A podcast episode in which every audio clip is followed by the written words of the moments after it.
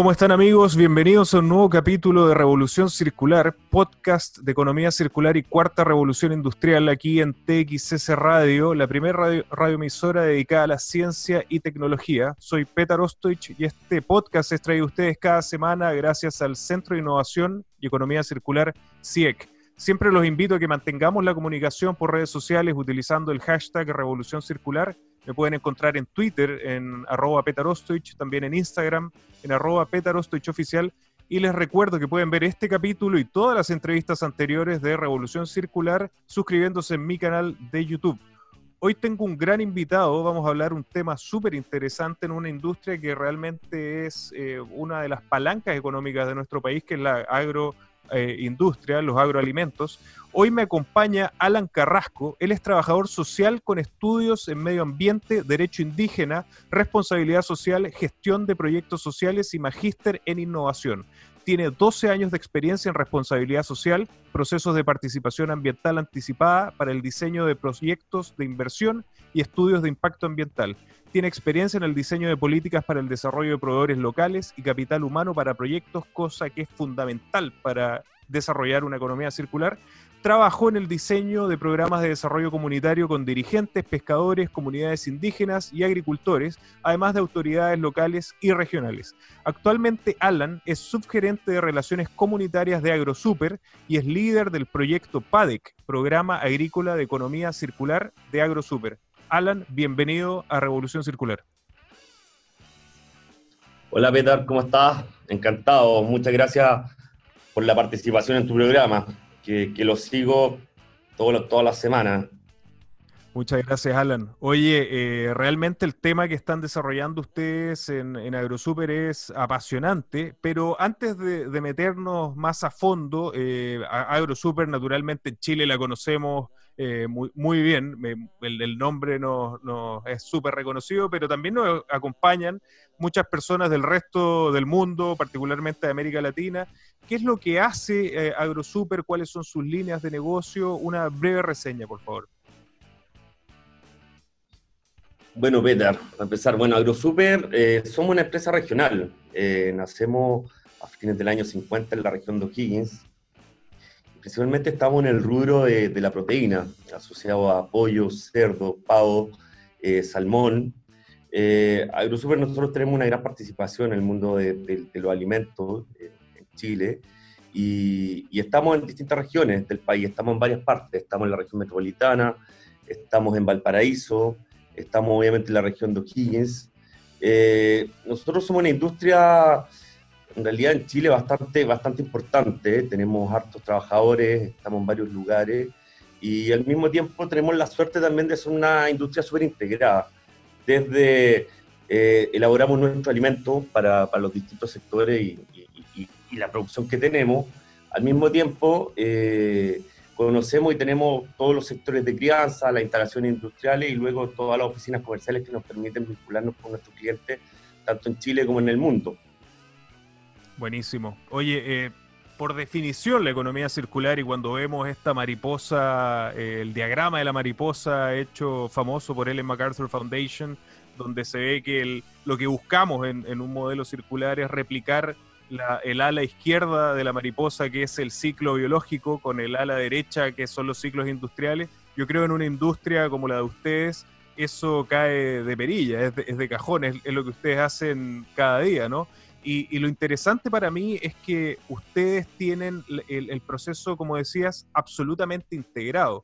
Y en esa, en esa misma línea surgen infinitas oportunidades de generar procesos, productos, mejoras y modelos circulares.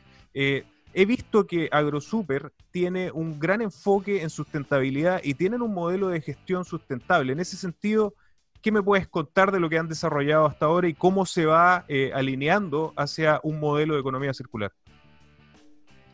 Bueno, Pedro, yo creo que acá nosotros tenemos distintas, distintos puntos que nos acercan bastante a lo que es la economía circular, desde la mirada de la sustentabilidad, de lo económico, lo social y lo ambiental, eh, nosotros somos un actor súper importante en términos de lo que es la generación de empleo y todas estas sinergias locales también que se desarrollan en los espacios donde estamos, porque creemos que la economía circular y la mirada de sustentabilidad también está dada en la oportunidad que genera en industrias como la de nuestra, en territorios locales, a partir de la generación de empleo. Tenemos una cifra importante de empleo local en, comunas que, muchas veces salen desde la centralización del país en el cual estamos.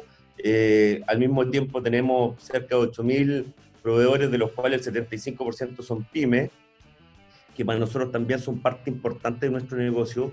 Y como tú mencionabas respecto a, a, lo que es los indicadores más de sustentabilidad y la mirada más asociada a, economía circular desde lo ambiental, tenemos 73 indicadores que lo va mirando un comité de sustentabilidad todos los meses, eh, de la mano del directorio, es algo que está muy al pendiente del directorio eh, y, y, los ejecutivos de la empresa. Y eso lo que buscan es identificar cada uno de los puntos y oportunidades que tenemos dentro de esta cadena que te mencionaba, que está súper integrada dentro de lo que hacemos, desde la compra, eh, de, perdón, de la elaboración de los alimentos, producción y al mismo tiempo esto nos permite identificar y hacer la trazabilidad de todo el proceso, definiendo cuáles son las oportunidades y desafíos que tenemos. De estos indicadores, eh, lo que hacemos nosotros es identificar, perdón, conocer y, medir cuáles son las distintas oportunidades a partir de esto, eh, cosas que son muy positivas y cosas que también son desafiantes para la industria como nosotros. Eh, a partir de esto, el tema de la gestión de dolores, por ejemplo, la gestión de dolores que es algo que que, es una de las externalidades mayores o, más complejas de la industria en la cual trabajamos, que desde el 2013 la empresa entiende este desafío, lo asume y genera gran parte, una inversión importante, cerca de 40 mil millones de pesos, que es una cifra importante para todo lo que es la mitigación de algunas externalidades.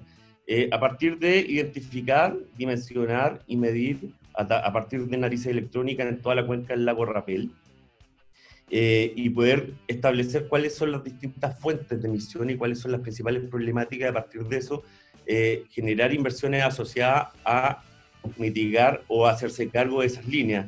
Junto con esto, desde el año pasado la empresa está midiendo la huella de carbono, que ese también es un desafío también importante para la industria, eh, desde las actividades directas, indirectas y los componentes asociados a toda la línea de distribución o de proveedores, eh, asociado a eso, respecto a temas también como la eficiencia energética, eh, hoy día eh, la empresa también lo mismo, identificó cuáles son los distintos puntos y las oportunidades. A partir de eso se cambiaron algunas instalaciones que tenían como base combustibles fósiles, en este caso el petróleo, algunas plantas o generadores, sistemas perdón, de generación de energía de las plantas de alimentos, que es como una que estamos acá, que es Longovilo, en la comuna de San Pedro. Y, junto a esto, el año pasado, perdón, hace, hace un par de meses, eh, la empresa concretó un contrato con StarCraft, que es una empresa que nos permite hoy día vincular el 50% de la materia energética a fuentes renovables eh, directa dentro del proceso de producción, que es una tremenda noticia para un rubro como el que estamos.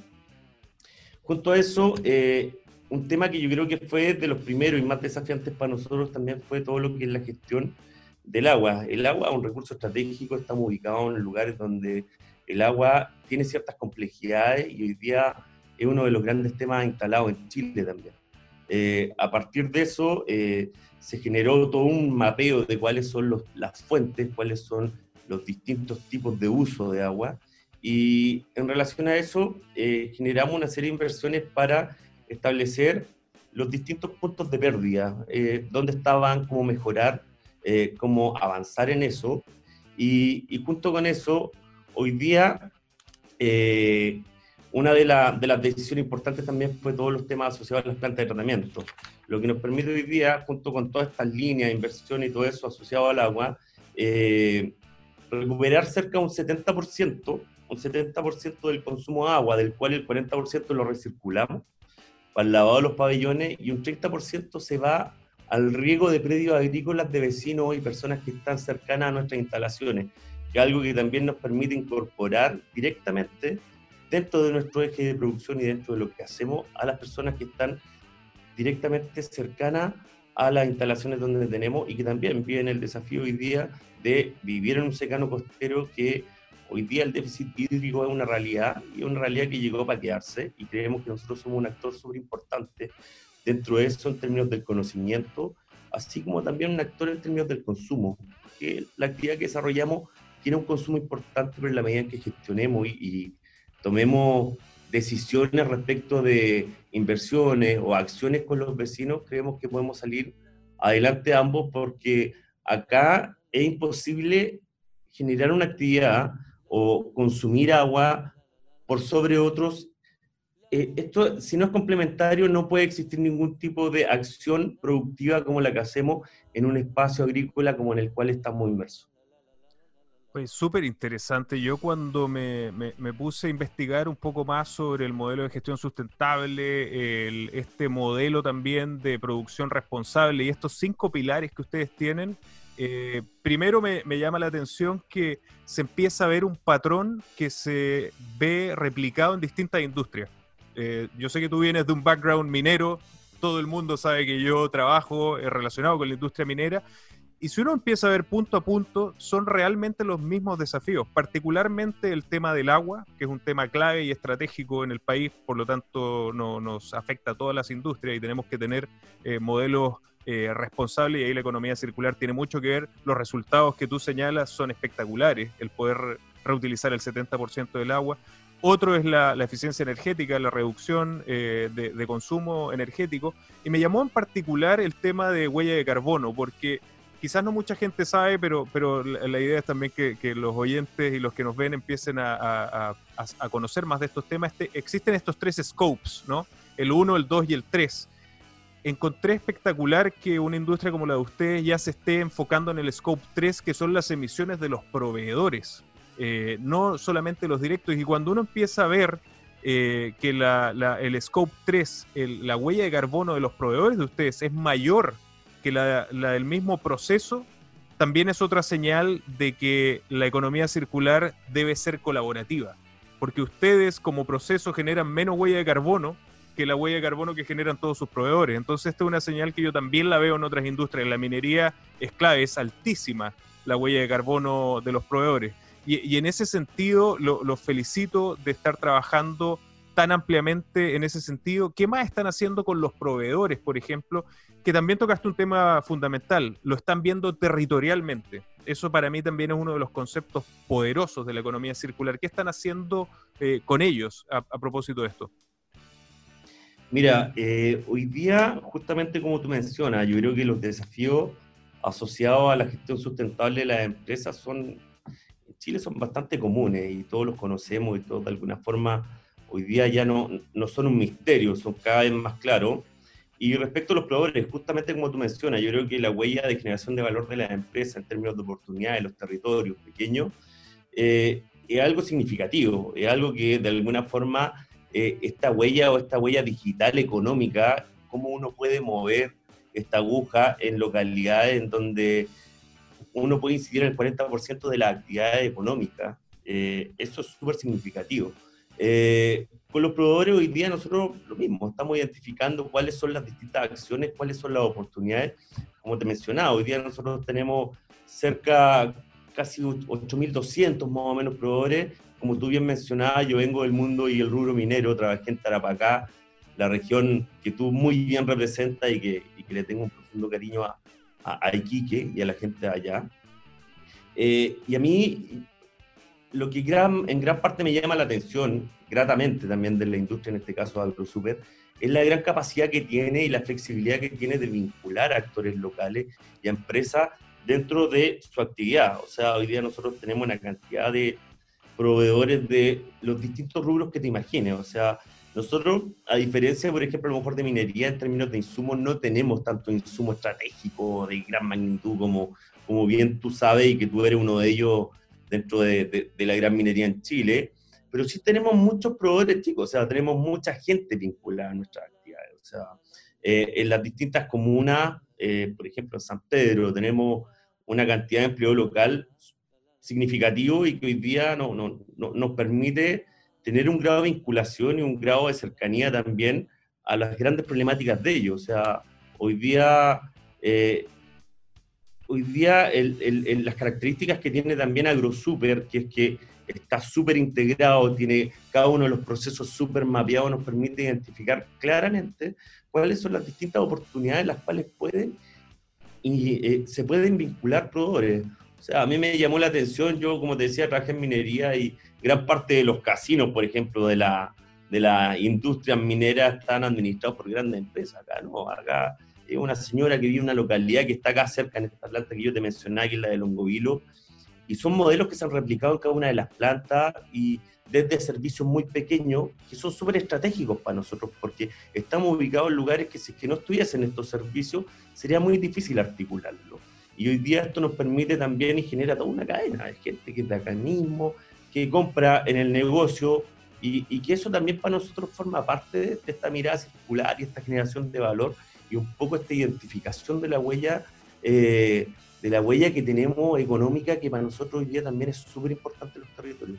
Qué satisfactorio ver cómo una, una, industria puede mover la aguja cuando tiene un foco territorial muy bien definido y yo creo que en ese sentido la economía circular viene a ayudar muchísimo las estrategias de industrias como las de ustedes, ¿no? Porque da este, este propósito a este pensamiento sistémico y permite buscar este beneficio, el triple beneficio que siempre promovemos, ¿no? El generar crecimiento económico en el territorio, con mano de obra local, con empresas locales, generar empleos de calidad y tener un impacto positivo sobre el medio ambiente. Y, otro punto que yo quería eh, tocar contigo, Alan, es que eh, como siempre lo hemos señalado en Revolución Circular, nosotros no podemos hablar de economía circular sin hablar de cuarta revolución industrial, sin hablar del desarrollo tecnológico.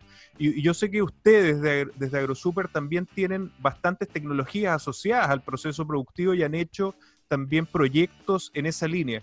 ¿Qué nuevas tecnologías o qué nuevos proyectos han desarrollado para ir uniendo esta, este nuevo cambio de paradigma de la industria 4.0 con el modelo de economía circular? Bueno, ahí, ahí apunta directamente a, lo que mencionábamos. Como te mencionaba, hoy día nosotros estamos en un rubro y en una industria que es súper desafiante en términos de externalidad. La reconocemos, sabemos que es así, eh, y hoy día la, la, única forma de gestionar y trabajar esto es haciéndose cargo de eso y de alguna forma, justamente como tú mencionas, invirtiendo en tecnología que hoy día está mucho más disponible. En este caso, eh, desde la construcción de plantas de tratamiento eh, para, perdón, plantas de tratamiento de lodo activado en donde separamos los líquidos, los sólidos, y que esto nos permite de alguna forma también eh, separar casi el 90% de los sólidos, eh, que son gran parte de las fuentes de emisiones de dolores en los lugares donde estamos. Luego estos sólidos se llevan a sistemas de, de, de compostaje herméticos, justamente también para evitar esta emisión de dolores eh, molesto a los vecinos que estamos ahí. Y luego de un proceso de compostaje se logra un bioabono que le llamamos nosotros, que es un fertilizante, eh, una materia orgánica eh, que está madurada, que no tiene olor y que hoy día nos permite vincularnos con los vecinos a partir de un programa eh, agrícola que hay distintos actores y nos permite apoyar en la actividad agrícola de ellos como un fertilizante que enriquece su suelo y, y, otorga grandes beneficios a las problemáticas que tiene el secano costero. Eh, junto con eso, eh, todos los sistemas de ventilación hemos generado inversiones también para que sean sistemas de ventilación forzada, con sistemas herméticos también de pabellones, obviamente resguardando todo lo que es la política de bienestar animal, que para nosotros es súper importante también, porque trabajamos con animales a los cuales respetamos y, son la fuente del ingreso y el desarrollo de la empresa que tenemos. Entonces, eh, es algo, es la base de la pirámide, de la pirámide y de la industria que tenemos, y esto nos permite a través de los sistemas de ventilación forzada también controlar todos los sistemas de emisiones hacia, hacia el exterior que también son fuentes y, son, y son problemáticos también con los vecinos que están al lado.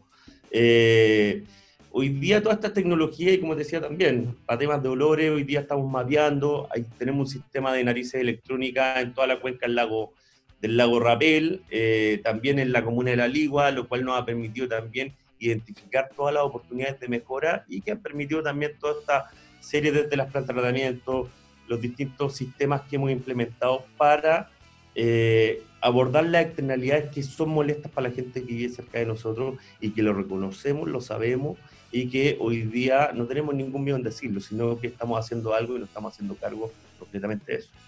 Buenísimo, o sea, de, hecho para empezar a, solucionar las cosas hay que, hay que enfrentarlas, pero hay que incorporar tecnología y hay que tener una mentalidad para, para, para hacerlo, ¿no? Yo creo que toda esta incorporación de nuevos desarrollos y de, nuevas herramientas tecnológicas van en, eh, van en esa línea y lo interesante es que también al tener un proceso que es tan integrado, yo me imagino, y, cada una de las que has señalado, las oportunidades que se dan, ¿no? Levantas una piedra y se da una oportunidad de, circularidad. Es sorprendente, yo lo he visto en otras, en otras industrias, pero lo que has hablado del abono, la generación de fertilizantes, la reutilización del agua, son principios básicos de la circularidad. Así que qué bueno que, lo están viendo desde esa perspectiva. Y avanzando en, en, la transición hacia una economía circular, yo eh, me, vi gratamente sorprendido cuando me encontré, eh, para los que dicen que de repente las redes sociales no, no, no funcionan, no son una pérdida de tiempo, eh, esto es una demostración de que no, porque realmente me enteré por redes sociales de este programa agrícola en, en economía circular que están desarrollando desde AgroSuper. Fue mi primera noticia que una industria como la de ustedes eh, y una empresa como la de ustedes tan reconocida en Chile ya estaba eh, lanzándose eh, y pensando de, manera circular. Y, realmente cuando uno lo lee se, empieza a dar cuenta que también existe este impacto ¿no? de, este triple beneficio económico, social y ambiental. Cuéntanos, por, por favor, de, hecho lo que más no, no, nos interesa conocer ¿Cómo llegaron a esto? Eh, ¿Por qué se decidieron ya generar un, programa de economía circular? ¿En qué están? ¿Cuáles son los objetivos? ¿Y qué están pensando hacia el futuro?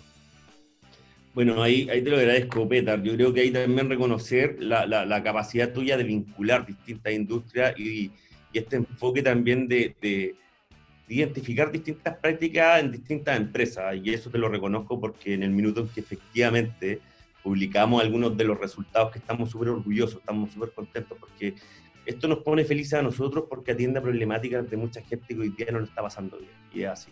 Y que eso nos permite también vincular oportunidades directas en nuestra producción a, a ello.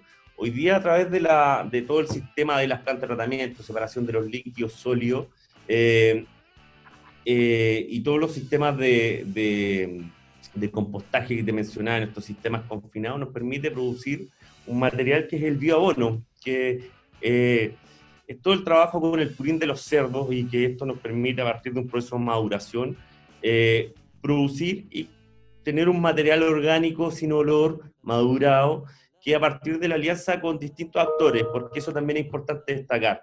Eh, tenemos distintos actores, acá están incluidos los alcaldes de las comunas Las Cadras, de San Pedro, de La Estrella, la gente de INDAP, la gente del Ministerio de Agricultura, eh, los PRODESAL también, que son personas que están directamente vinculados al territorio, y un articulador súper importante que hemos encontrado nosotros también, que es la Universidad de Concepción. A partir de esto, eh, se identificaron eh, distintas problemáticas y desafíos que están en el secano costero. Hay suelos degradados, hay poca materia orgánica para que la gente de alguna forma cultive. Cada vez ser agricultor es más difícil una actividad mucho más compleja, sobre todo en ese espacio en donde también hay temas asociados al déficit hídrico que ha venido golpeando los últimos 10 años, que este año ha sido, no, nos ha dado un poco de calma y hoy día, bueno, está a punto de llover, que una buena noticia también acá en San Pedro, que es una comuna también que le tenemos mucho cariño y que al mismo tiempo está con temas hídricos importantes. Y nos ha permitido identificar distintos vecinos, actores que están desarrollando actividad agrícola. Eh, desde avenas forrajeras, este año también se han introducido algunos otros tipos de especies, estamos vinculando también con frutilleros, que era algo que también deseábamos hace mucho tiempo. Y a partir de esto eh, trabajamos con la Universidad de Concepción, en este caso, levantando un, generando toda una línea base, porque la idea, como te mencionaba también al inicio, uno no saca nada con hacer cosas es que no sabe dónde se está metiendo, qué es lo que está haciendo y cómo está impactando. Entonces, a partir de eso hicimos una línea base con temas de agua, con temas de suelo, identificar en qué medida los distintos sistemas de tratamiento, porque también los cultivos son sistemas de manejo importantes que hay que administrarlo así.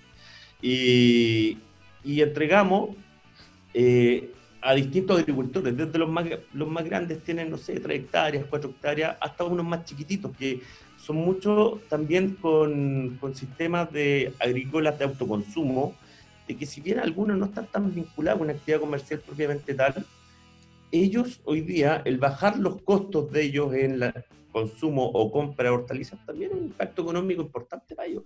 Sobre todo apuntado hoy día a lo que pasa con esta crisis sanitaria que nos ha golpeado fuerte a todos y que ha sido un desafío también para todos.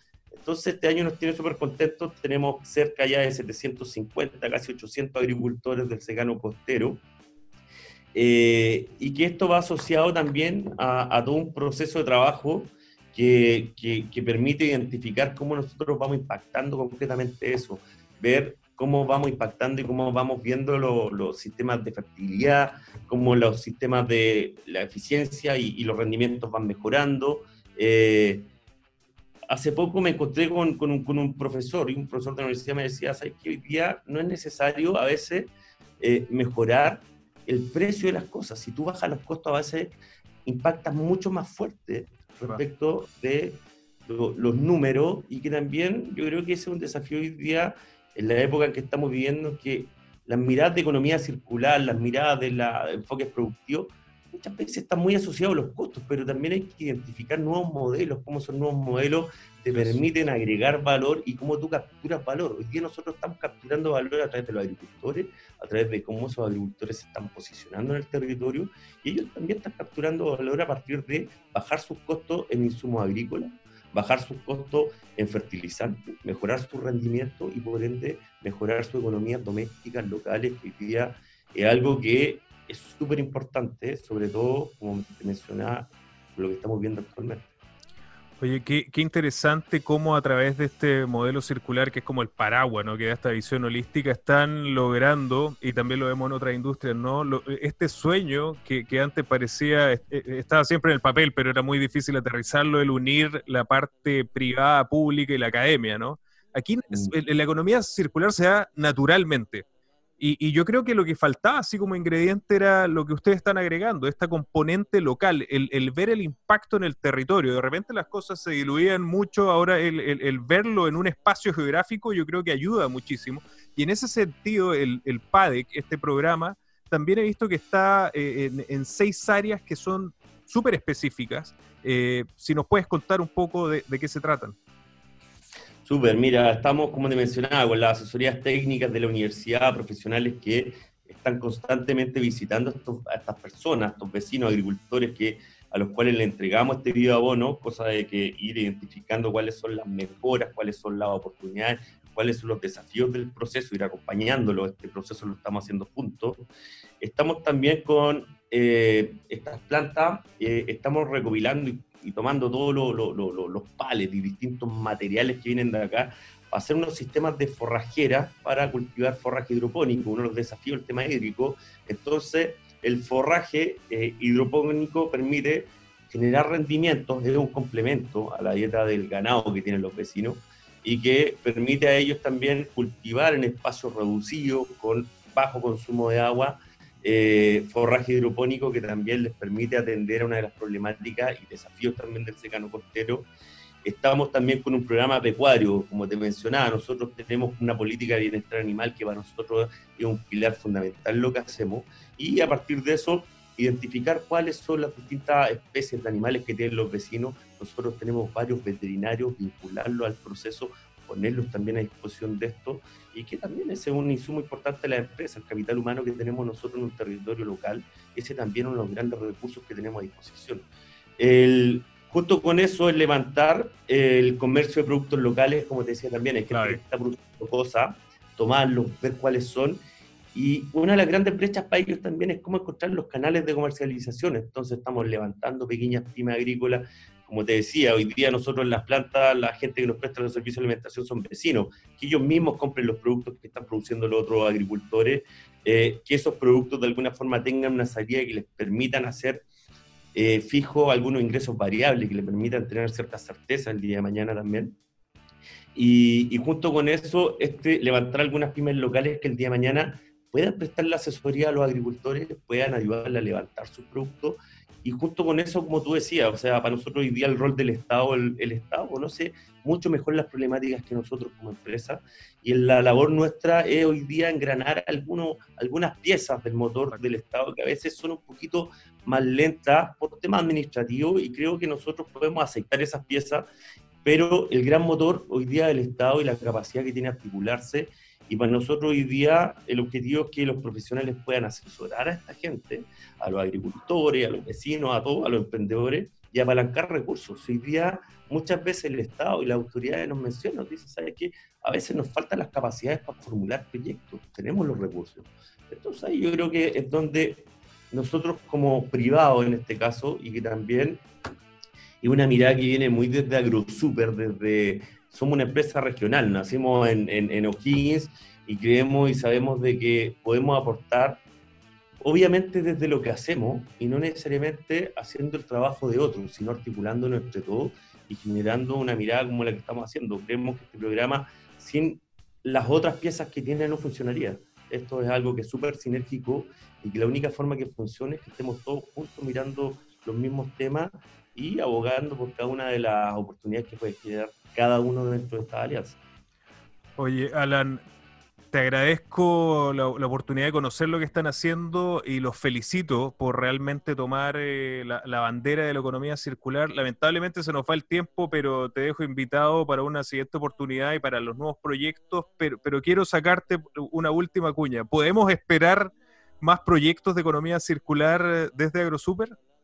Sí, sí, te lo aseguro. Yo creo que hoy día sí o sí como empresa estamos muy en este, en este, en este mundo. Eh, nuestro proceso tiene mil oportunidades. Eh, desde hace un par de años tenemos una área de innovación que está generando una cantidad de innovación desde lo abierto, desde lo interno, desde distintos puntos y creemos que hoy día este es un tema que llegó para quedarse, ¿no? Una moda, es un tema en donde las empresas se van a posicionar así y no hay otra forma, es la forma. Absolutamente de acuerdo. La economía circular llegó para quedarse. Alan, muchísimas gracias por estar en Revolución Circular. Petar, un gusto. Eh, de verdad, te felicito y reconozco mucho tu capacidad articular y vincular a distintos actores. Muchas gracias a ti. Muchas gracias a ti. Te, te, invitamos para una siguiente oportunidad. Y a ustedes, amigos, muchísimas gracias por estar en un nuevo capítulo de Revolución Circular. Los esperamos la próxima semana con otra mente brillante de la circularidad. Nos vemos la próxima semana. Muchas gracias. Okay.